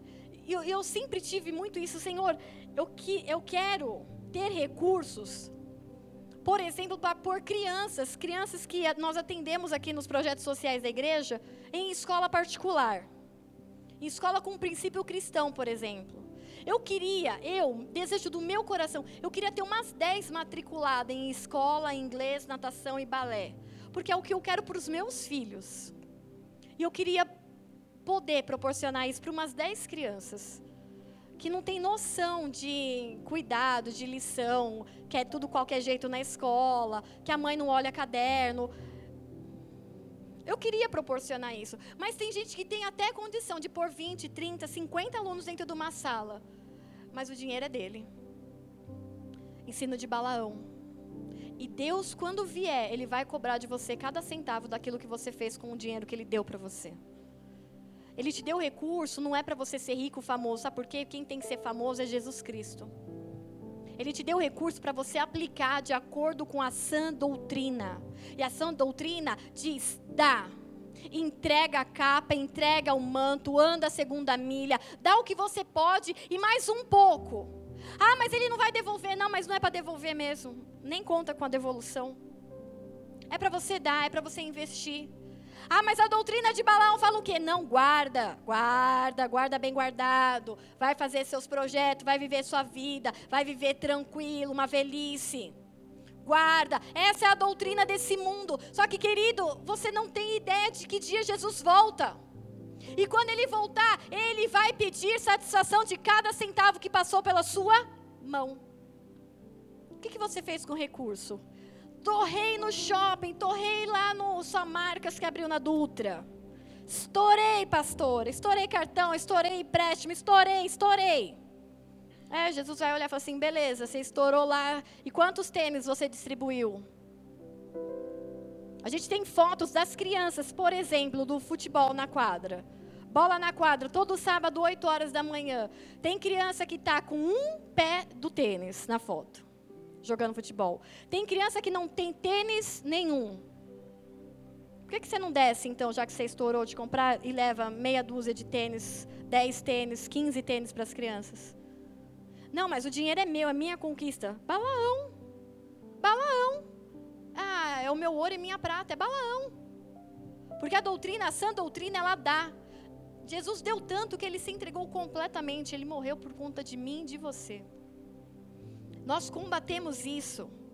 E isso precisa ser explícito, isso precisa ser tomado cuidado. Muitos que querem ser ricos acabam usurpando daquilo que não é para você. Olham para as pessoas, aquilo que ele pode me dar, aquilo que eu posso tirar. Nossa, ele é bem conhecido, ele é influente, ele é isso e aquilo. Quantas vezes eu passei perrengue financeiro? Eu vou dar meu exemplo porque se fosse você no microfone, você podia dar o seu. Mas as pessoas falam assim, pastora, por que, que você não vende tal coisa? Porque, meu, você é a pastora, todo mundo ia comprar. Por que você não vende roupa? Por que você não vende perfume? Por que você não vende isso e aquilo? Eu falo assim, justamente porque eu sou a pastora. Eu não posso usurpar de uma posição que eu ocupo para tirar e ganhar em cima de alguém. Mas, pastor, é um trabalho normal. É um trabalho normal. Só que eu sei a confusão que dá de vender coisa na igreja, por exemplo. Gente que pega e não paga. Aí a pessoa pegou lá um, um, alguma coisa minha, uma revistinha da Avon, comprou e aí não pagou. Aí ele não está devendo o irmão, ah, eu estou devendo a pastora. Aí o cara deixa de vir para a igreja. Eu vou estar com esse peso de sangue na mão por causa de um produto da Avon Natura, alguma coisa? Falei, não. Vamos que Deus vai me ajudando a pagar as contas. E tem sido assim. Por que, que eu não vou usar de um privilégio, porque vocês me conhecem, para eu ganhar em cima de vocês, queridos? Eu não sou assim. Se vocês gostam de pastores assim, então não vai ser nessa igreja que vocês vão ter. Pastora, você podia ganhar muito dinheiro. Até poderia. Talvez, não sei tanto, né? Porque nós aqui, nós é pobre, né, gente? Mas poderia ganhar alguma coisa, mas não é isso. A minha motivação não está nisso, de tirar nada de ninguém. A minha motivação é, Deus, me prepara para ter bastante, para eu poder dar bastante. Porque os meus sonhos não são pequenos para essa região. Os meus sonhos com essas crianças não são pequenos. Os meus sonhos não são pequenos para essa região. Então eu falo, Deus me prepara para receber, mas rico, rico eu não quero ser não. Eu quero ter para administrar para dar, porque eu sei que eu vou dar conta de cada centavo. Agora tem o outro lado. Aqueles que já são ricos. Primeiro, aqueles que querem ser ricos e acabam usando as pessoas em benefício próprio. Agora tem o outro lado, aqueles que já são ricos. E se você já é rico, nem precisa levantar a mão, porque eu falei que nós é pobre, então fica fingindo que você é pobre igual eu. 1 Timóteo 6, aí continuando o texto: ordene aos que são ricos no presente mundo que não sejam arrogantes porque tudo que você tem não é teu. Deus te deu para cuidar por um tempo. Nem ponham a sua esperança no que? Na incerteza da riqueza, mas em Deus. Sabe por que incerteza? Porque hoje você pode ter milhões, amanhã você pode não ter nada. Um banco pode quebrar, um governo pode prender seu dinheiro, qualquer coisa no mundo pode acontecer, um colapso em algum país quebrar, uma bolsa quebrar e de repente o mundo entrar em crise e de repente você não tem nada. Então é uma incerteza, a riqueza é uma incerteza de que Deus tudo provê ricamente para nossa satisfação. Ordene-lhes Ó, oh, então eu estou ordenando para você que é rico e está com a mãozinha bem baixa aí, fica quietinho aí. Ordene-lhes que pratiquem o bem e sejam ricos em boas obras, generosos e prontos para repartir. É para isso que você tem. É para que você seja rico em boa obra, generoso e pronto para repartir com quem precisa, com quem tem necessidade, de forma que eles acumularão um tesouro para si, um firme fundamento para a era que há de vir. Sabe por quê? Nós já ouvimos e ventos de doutrinas e ensinos satânicos, de campanhas, de que você compra um tijolinho, você ganha um terreno no céu. E aí a pessoa se mata para pagar aquele tijolinho, um terreninho no céu. Ô, oh, pastora, me vê um barraquinho, um, um 10 por 10, um 5 por 5, eu não tenho noção de tamanho, então não vou saber se é grande ou pequeno. E aí entram em doutrinas demoníacas querendo comprar aqui algo que é eterno. Querido, isso não existe. Você compra algo que é eterno através de atitudes espirituais, repartindo, doando, se entregando pelo próximo. É assim que você garante a sua, o seu terreno lá no céu. Não tem campanha, não tem tijolinho, não tem sal grosso que compre e que consiga pagar a, a tua morada que Jesus foi fazer lá no céu. Não tem condições, não tem preço. Então, se você é rico, pratique bem, seja rico em boas obras, genero, generoso e pronto para repartir. Dessa forma, você acumulará para si tesouros, um firme fundamento para a era que há de vir, e assim alcançarão a verdadeira vida. Timóteo, guarda o que foi confiado, evite as conversas inúteis e profanas, as ideias contraditórias do que é falsamente chamado de conhecimento. Eu não estou aqui falando ou persuadindo vocês do que você deve fazer com seu dinheiro. Eu estou te alertando, nós prestaremos conta de cada centavo nós prestaremos conta de cada centavo. E cada centavo vai mostrar se eu tenho servido a sã doutrina ou se eu tenho servido aos ensinos de Balaal, buscando benefício e enriquecimento próprio. Onde eu preciso, onde eu. Cadê? Quero ensinar. Cadê meu Jesus amado? Mateus. Mateus 6, a partir do versículo 19 para eu combater um ensino. No mundo espiritual e na aula do Mergulhando na Palavra, no poder da palavra, não sei se já passou essa aula. Nós aprendemos o que? Toda vez que eu retiro do mundo espiritual uma palavra, eu necessariamente preciso lançar outra. Por quê? No mundo espiritual não há lugar vazio. Então, se eu tirei, por exemplo, havia uma palavra de maldição sobre uma criança eu tiro, eu anulo, eu oro por ela, anulando e cancelando essa palavra. O que, que vai acontecer? Eu preciso necessariamente lançar sobre ela uma palavra de bênção para preencher aquele espaço. Então, nessa noite, para tirar essa estrutura, para tirar esse ensino de Balaão, das nossas vidas e anular essa sentença, anular esses ensinos, anular essa cultura demoníaca, eu preciso lançar outro ensino. E qual é o ensino e qual é a doutrina? É a doutrina de Jesus Cristo. Balaão, ele ama o dinheiro. Jesus Cristo se entregou e falou: Você é valioso mais do que todo ouro e toda prata. Mateus 6, versículo 19 diz assim: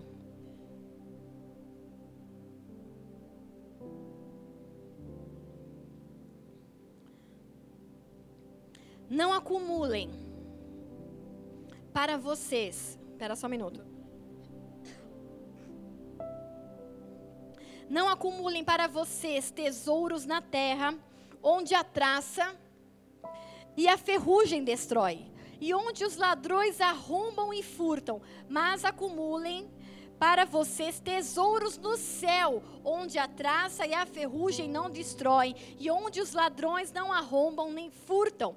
Pois onde estiver o seu tesouro, aí também estará o seu coração. Os seus olhos são candeia do teu corpo. Se os teus olhos forem bons, todo o teu corpo será cheio de luz. Esse texto muitas vezes também é usado fora de contexto, mas ele está falando aqui sobre finanças, ele está aqui falando sobre dinheiro, é sobre isso que esse texto está falando. Então, quando ele fala, se o teu olho for bom, se o teu olho for luz, tudo isso vai ser luz. Agora, se o teu olho for mal, com relação às finanças, com relação a dinheiro. Se você olha para o lado e fica cobiçando, se você não é contente e tem contentamento daquilo que você recebeu da parte de Deus, mas você precisa ficar olhando, nossa, mas olha o outro tem um carro melhor que o meu. Nossa, mas olha o outro vive numa casa melhor que a minha. Nossa, mas olha o outro vai no centro. E aí você não tem, os seus olhos são maus, eles cobiçam, eles estão sendo movidos pelos ensinos de Balaão, então toma cuidado. Mas se os seus olhos forem maus, todo o seu corpo será cheio de trevas. Portanto, se a luz que está dentro de você são trevas, que tremendas trevas são! Ninguém pode servir a dois senhores, pois odiará um e amará o outro, ou se dedicará a um e desprezará o outro. Vocês não podem servir a Deus e ao dinheiro. Portanto, eu lhes digo: que não se preocupem com as suas próprias vidas, quanto ao que vão comer ou beber, nem com seus próprios corpos, quanto aos que, ao que vestir. Não é a vida mais importante do que a comida, e o corpo mais importante do que a roupa? Observem as aves dos céus. Não semeiam, nem colhem, nem armazenam em celeiros. Contudo, o Pai Celestial as alimenta. Não tem vocês muito mais valor do que elas? Quem de vocês, por mais que se preocupe, pode acrescentar uma hora que seja a sua vida? Porque vocês se preocupam com roupas. Vejam como crescem os lírios do campo. Eles trabalham, eles não trabalham e nem tecem. Contudo, eu lhes digo que nem Salomão, em todo o seu esplendor, vestiu-se como um deles. Se Deus veste assim a erva do campo, que hoje existe e amanhã é lançada no fogo, não vestirá muito mais a vocês, homens de pequena fé? Portanto, não se preocupe dizendo o que vamos comer, ou o que vamos beber, ou o que vamos vestir, pois os pagãos é que correm atrás dessas coisas. Presta atenção, os pagãos é que correm atrás dessas coisas. Os que andam debaixo do ensino de Balaão, que correm atrás dessas coisas. Os que são movidos pela doutrina de Balaão, que correm atrás dessas coisas. Mas o Pai Celestial sabe o que vocês precisam. Busquem, pois, em primeiro lugar o reino de Deus e a sua justiça e todas essas coisas lhes serão acrescentadas. Portanto, não se preocupem com amanhã, pois o amanhã se preocupará consigo mesmo. Basta a cada dia o seu próprio mal. Como que você tem andado? Como um pagão ou como um filho? Como alguém que anda debaixo de uma doutrina de Balaão ou como alguém que anda debaixo da doutrina de Jesus Cristo que dá, que entrega, que faz, ai, mas eu vou ficar sem, fica sem. Jesus ficou sem, Jesus ficou sem a eternidade, sem o reino por 33 anos por amor a mim e a você. Jesus abriu mão, ele não precisava, ele era Deus e se fez homem, se humilhou por amor a mim e a você, para levantar as nossas vidas, para nos dar uma eternidade. Agora nós temos dois caminhos a seguir. Ou nós continuamos a seguir o ensino e as doutrinas de Balaão, amando o dinheiro e desprezando as pessoas. Ou a gente abre mão dos nossos lucros, dos nossos benefícios, daquilo que você pode ganhar ainda de forma ilícita, de forma incorreta, de tudo que é jeito, por amor a Jesus, para andar debaixo de uma doutrina de Jesus Cristo. Feche os seus olhos por um momento e fique de pé.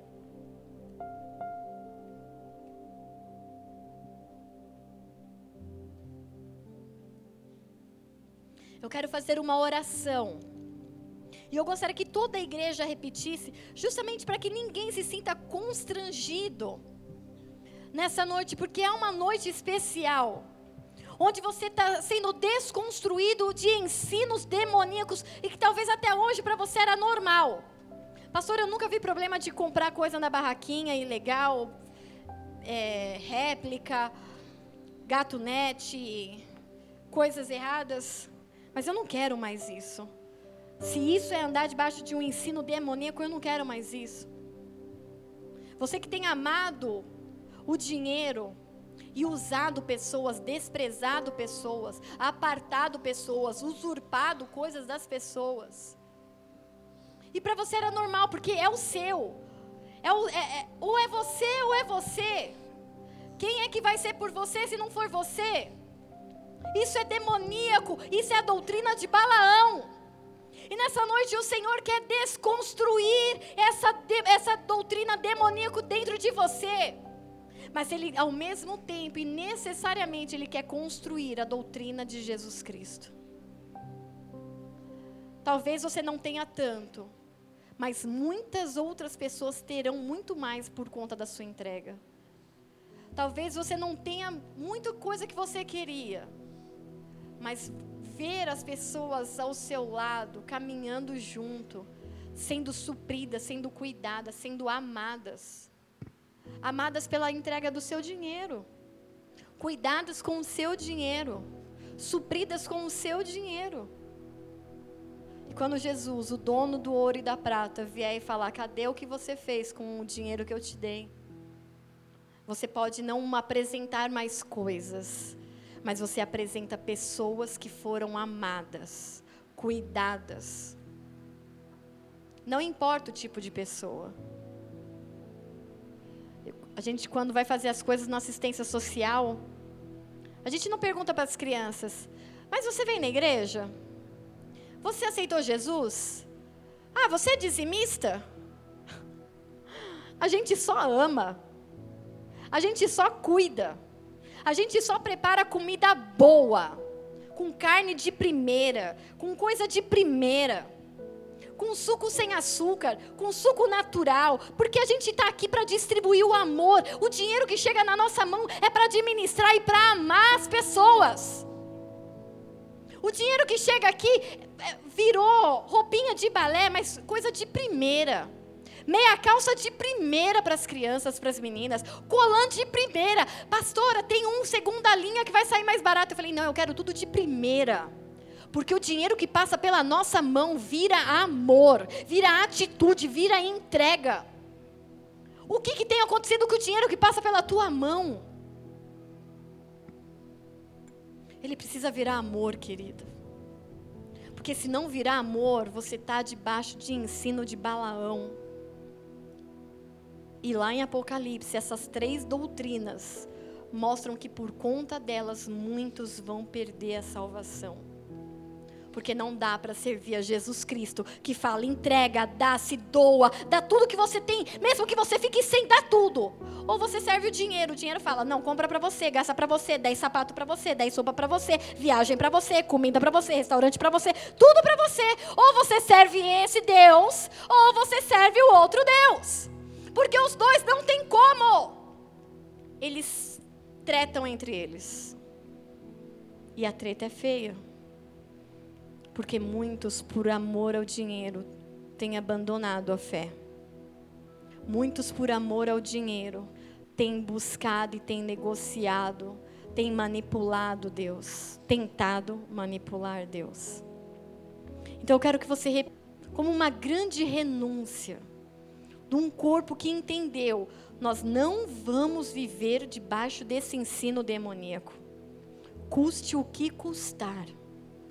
Nós vamos buscar a sã doutrina, uma doutrina, um ensino sem corrupção, uma doutrina e um ensino sem erro, sem contaminação. Amém?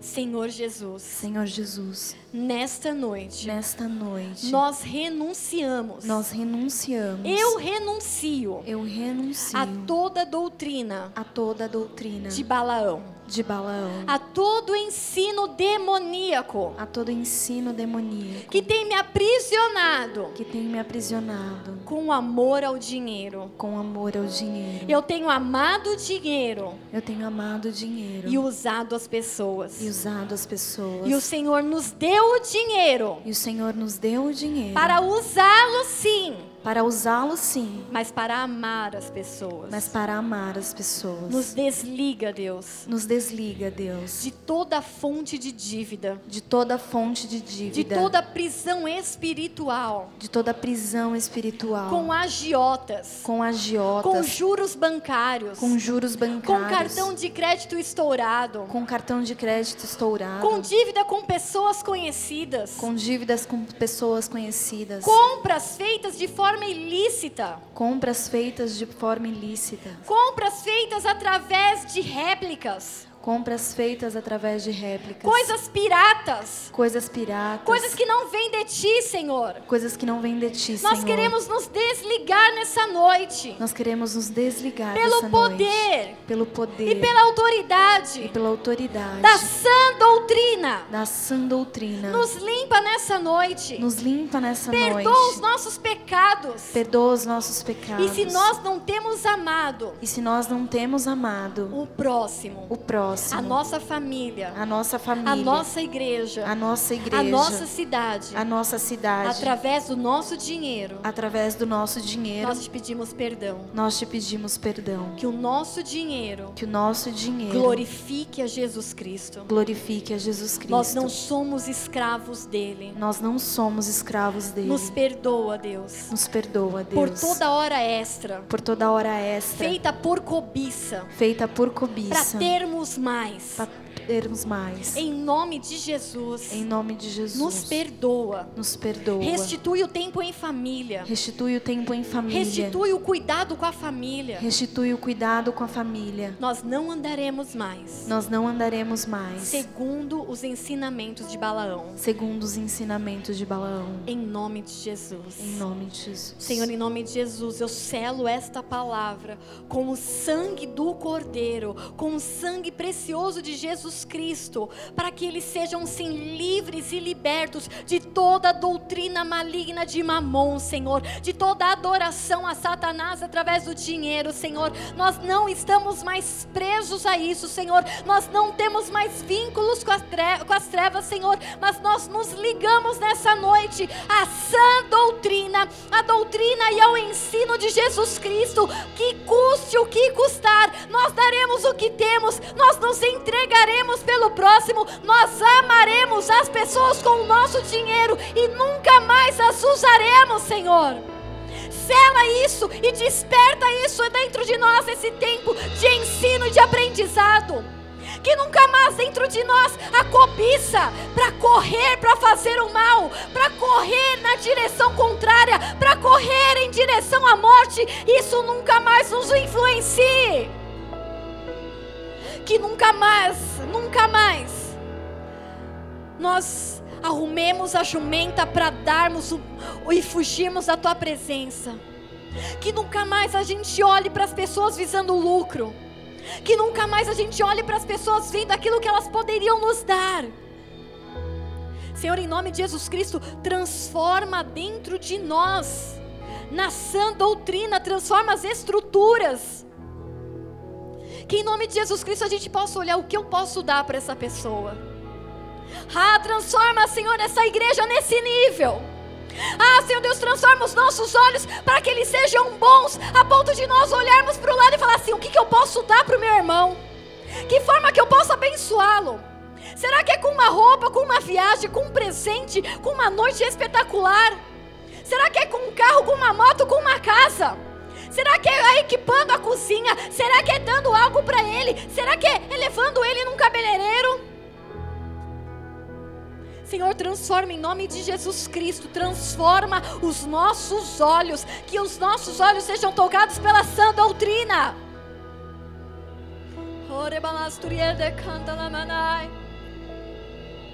Ah, vem Santo Espírito, vem e transforma-nos e que nunca mais, nunca mais o nosso coração queime pelas coisas desse mundo dessa forma contaminada e maligna.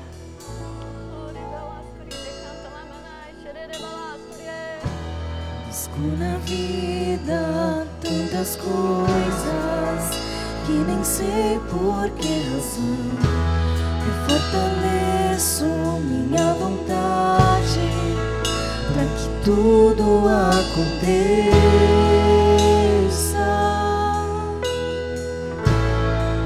do meu jeito. Eu, enquanto acredito, persisto até chegar ao fim, pra descobrir lá no final que eu corri atrás do ver.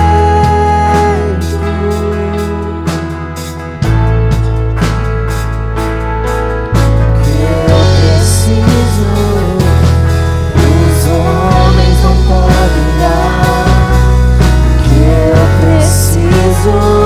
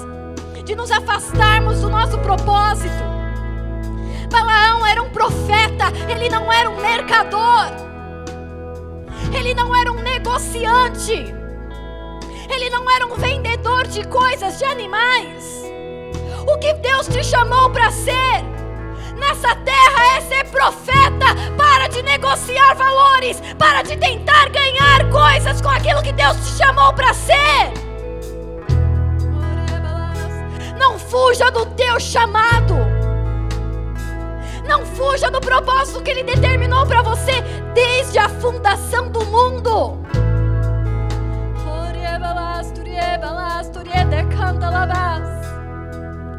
Ah, que você seja atraído à verdade da sã doutrina, à verdade da cruz.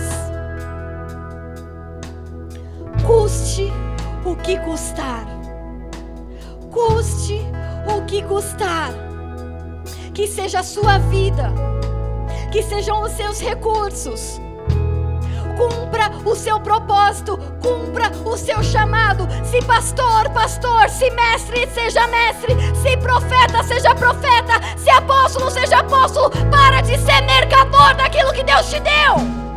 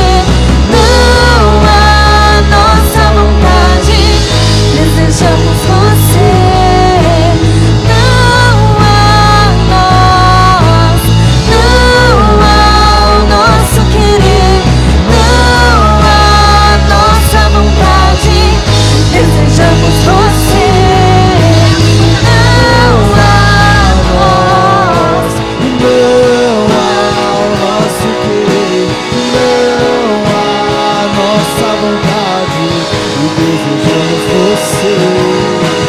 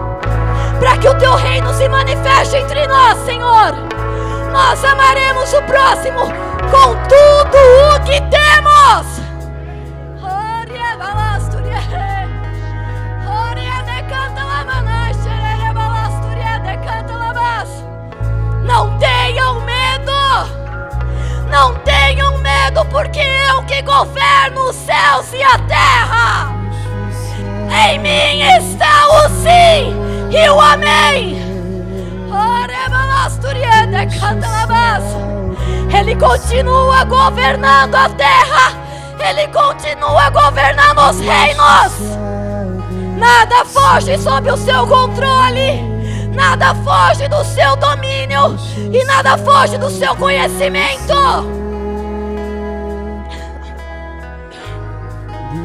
Tem uma pessoa falando, mas Deus não sabe o que está acontecendo na minha casa. até a tua casa está sob o domínio e o conhecimento de Jesus Cristo. Não há nada, não há nada, não há nada. Não há nada que ele não controle, não há nada que ele não saiba, não há nada em que ele não tenha poder, não há nada. Ai, como nós te adoramos, Jesus. Um único altar. Balaão fez sete altares por três vezes. E nós declaramos nessa noite: nós só precisamos de um altar para um único Deus. Jesus Cristo, o Rei dos Reis e Senhor dos Senhores. Jesus Cristo, o Rei dos Reis e Senhor dos Senhores. Governa a nossa mente, a nossa casa e a nossa família. Em nome de Jesus, aplauda-o com tudo que você tem.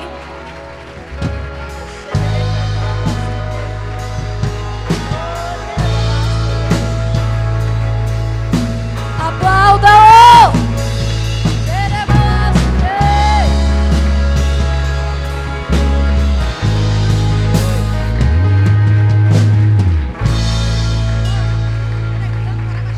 Aleluia!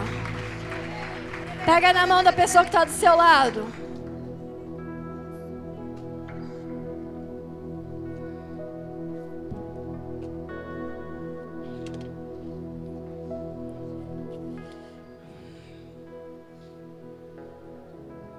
Calma aí.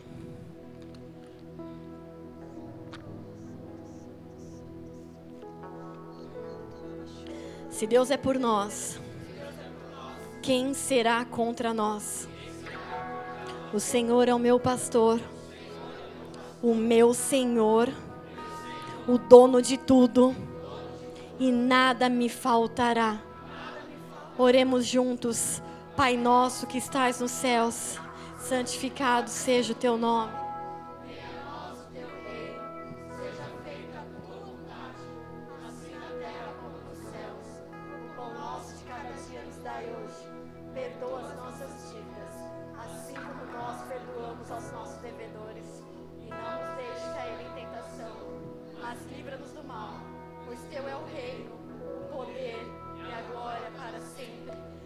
Amém. Vai nessa bênção em nome de Jesus Cristo.